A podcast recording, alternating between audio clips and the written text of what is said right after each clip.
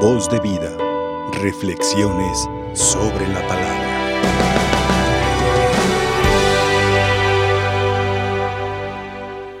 Queridos hermanos, hemos escuchado en la primera lectura un texto del libro del profeta Joel, que es ante todo un mensaje de conversión, de penitencia, y aunque a los ojos del mundo esto sea inconcebible, hoy escuchamos una invitación al dolor. Digo que a los ojos del mundo esto no, porque el mundo en el que vivimos nos invita a no sufrir, a estar cómodos, a no esforzarnos, a no sacrificarnos, a que si algo ya no nos hace sentir bonito, pues lo podemos desechar, sea lo que sea, una cosa, una persona, el matrimonio, un sacramento. Pero qué importante es esta invitación de Dios a través del profeta Joel. Es una invitación a la penitencia pero no en el aspecto individual, sino comunitario. Por eso hace esta alusión.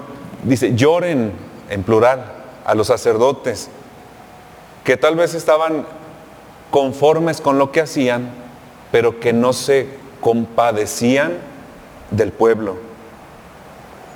Giman ministros del altar, vengan, acuéstense. Es una invitación a hacer propia en la comunidad el dolor de haber ofendido a Dios. La conversión es personal, pero se da en medio de una comunidad, porque las acciones de las personas muchas veces tienen consecuencias en los demás. Por ejemplo, los pecados que van en contra de, la creación o del ambiente en la ecología, el acto de una persona que contamina repercute y se junta con otra persona que contamina y al rato hace daño a la creación o a todas las personas. Entonces es una invitación como a involucrarse en el dolor de haber ofendido a Dios, venciendo el individualismo propio de nuestros tiempos. Hace alusión también al día del Señor, como un día de justicia, como un día terrible, como un día cargado de signos, que durante algunos días de esta semana ha aparecido como que este tema, ¿no? Ha, salido el del día del Señor. Y puede pensar uno, bueno, ese día del Señor ya pasó o va a pasar porque el Señor se ha manifestado ya en la persona de Cristo. Pero Cristo en lugar de venir a traer este, cosas aparatosas, de venir a, hacer un, juicio condenatorio, Él ha venido no en, la, en la popularidad, ni en lo majestuoso, ni en lo aparatoso, ni en el triunfalismo, sino que ha venido en la sencillez, en la pobreza, en la humildad. Ha enseñado el camino de la misericordia. Y muchos podrán decir, bueno, ¿y luego a qué horas pues va, viene la justicia? ¿A qué hora viene el castigo para los malos? ¿A qué hora ya, ya se va a, a manifestar de verdad que los que hacen el bien van a seguir con Dios y que los que hacen el mal van a tener sus consecuencias? Y a veces quisiera uno que el día del Señor fuera como al estilo de las películas de ciencia y ficción sin embargo, el día del Señor se ha manifestado en plenitud en la persona de Cristo y por su victoria en la cruz, Él ha cargado la consecuencia de nuestros pecados en su propia carne. Y en la cruz, así en la sencillez, en la humildad, en la incomprensión, nos ha alcanzado esa victoria sobre el mal sobre el pecado y sobre la muerte. Este es de verdad un día del Señor. Y claro que nuestros actos tienen consecuencias y también, aunque hemos alcanzado la redención de nuestras culpas, el Señor nos pedirá en su momento y a su manera la razón de nuestros actos. El profeta Joel pues nos hace una invitación al dolor. La penitencia sin el dolor no tiene mucho sentido. Los sacrificios que hacemos, pero sin un dolor de haber ofendido a Dios, un ayuno sin el dolor espiritual, entonces es una dieta. Es una invitación a acompañar las prácticas penitenciales con el dolor de haber ofendido a Dios.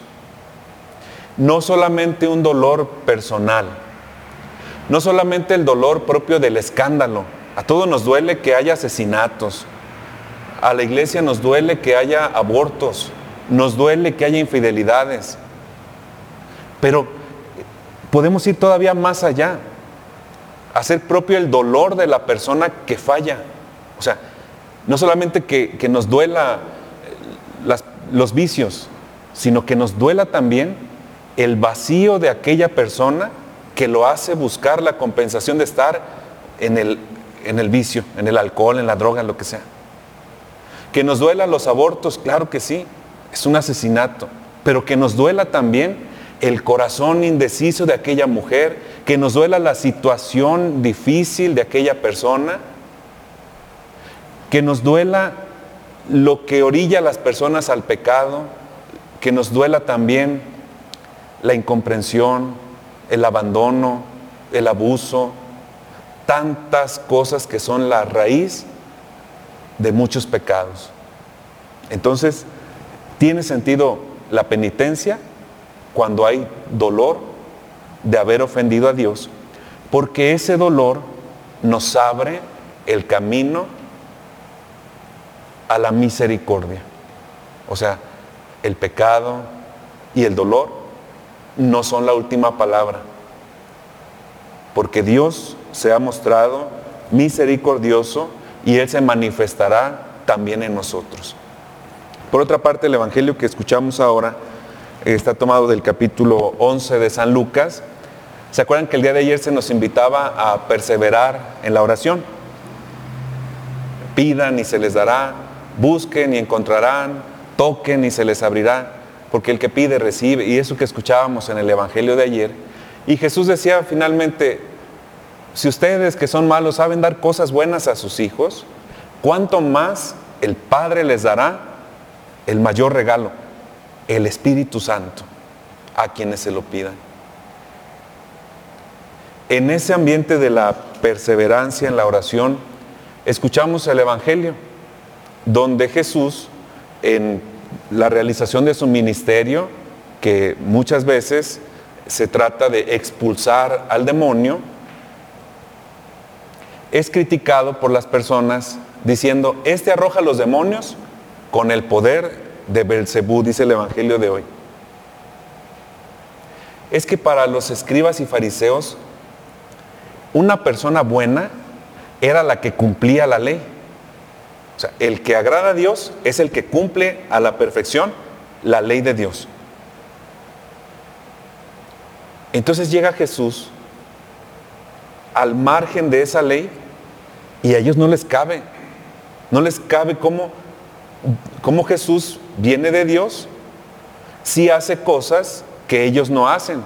Y ellos son los que cumplen a, a la perfección todas las leyes, todo el Antiguo Testamento. Entonces decían, si este no cumple mandamientos, entonces no viene de Dios, no es bueno. Y le atribuyeron ese poder de sanación o de liberación a Satanás. Como no pudieron encasillar a Jesús en algún lugar, como no lo pudieron señalar o juzgar, dicen, este viene del demonio. Pero la acción de Jesús, que tiene un poder que sana, que libera, siempre toca el corazón de las personas y manifiesta que es propio de la divinidad el expulsar al demonio y que Él actúa y ha llegado el reino de Dios. Y hay un signo aquí muy importante que dice, si yo arrojo a los demonios con el dedo de Dios, el dedo de Dios, ¿Se acuerdan que uno de los símbolos del Espíritu Santo, ya ven que es una paloma, el fuego, una mano, una nube, también es un dedo. Entonces, el dedo de Dios hace alusión al Espíritu Santo como el poder de Dios. Entonces dice Jesús, si yo arrojo a los demonios con el dedo de Dios, eso significa que ha llegado a ustedes el reino de Dios. Y hace una invitación al combate, a la lucha. Dios no se resigna a perder a ninguno de sus hijos. Podemos decir que este Evangelio nos habla de tres, de tres personas aferradas a luchar. El demonio. El demonio siempre está luchando por nosotros. Él no se da por vencido. Él quiere arrancar de nuestros corazones la alegría de la salvación. Él nunca dice, bueno, pues ya no se pudo, ya me voy a otro lado. No, Él siempre está luchando, dice San Pedro, anda como un león rugiente buscando a quien devorar. Él nunca descansa. Es, un, es aferrado a arrancar de nuestros corazones la salvación. Y tiene muchas maneras de actuar. Algunas son sensibles y visibles, algunas son aparatosas, no son tan cotidianas. Y muchas veces la acción del demonio es en la astucia de la discreción.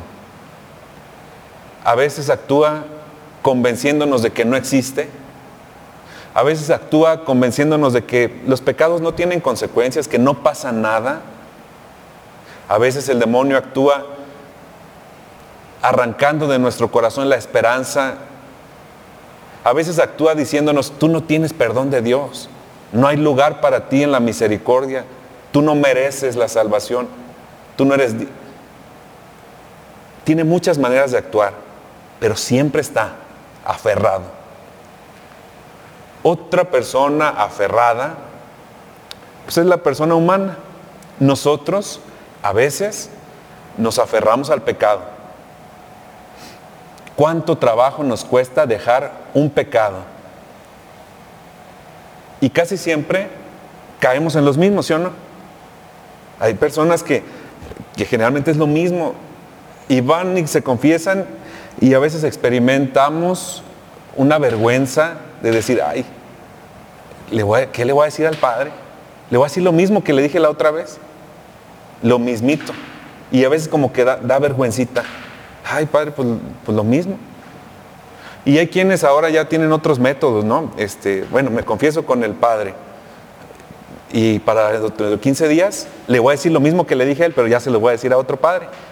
Entonces van con el otro. Y entonces ya, ya le dije a él, entonces ya quemé mis dos cartuchos, ahora voy a otra parroquia. Y le digo lo mismo al padre que sigue. Y luego al otro. Total, recorren todo el decanato y a todos los padres los mismos pecados, pero siempre los mismos. A veces nos aferramos al pecado y esto no es fácil. No es fácil dejar un pecado. Claro que siempre vamos a tener las mismas inclinaciones. Y siempre vamos a estar luchando contra eso.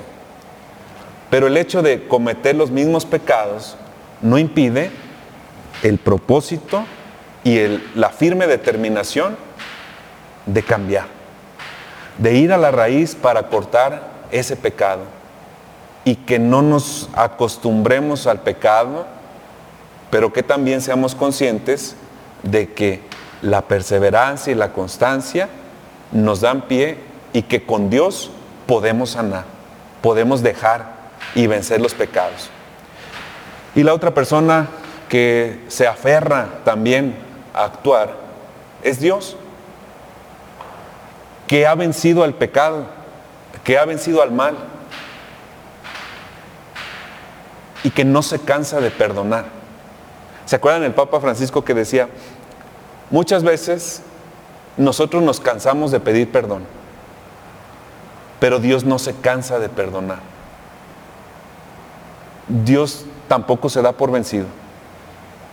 Si el demonio está luchando siempre y va por otros peores y, nos quiere arrastrar, Dios tampoco se da por vencido y siempre nos ofrece el camino de la misericordia, del amor, que es el camino de la victoria.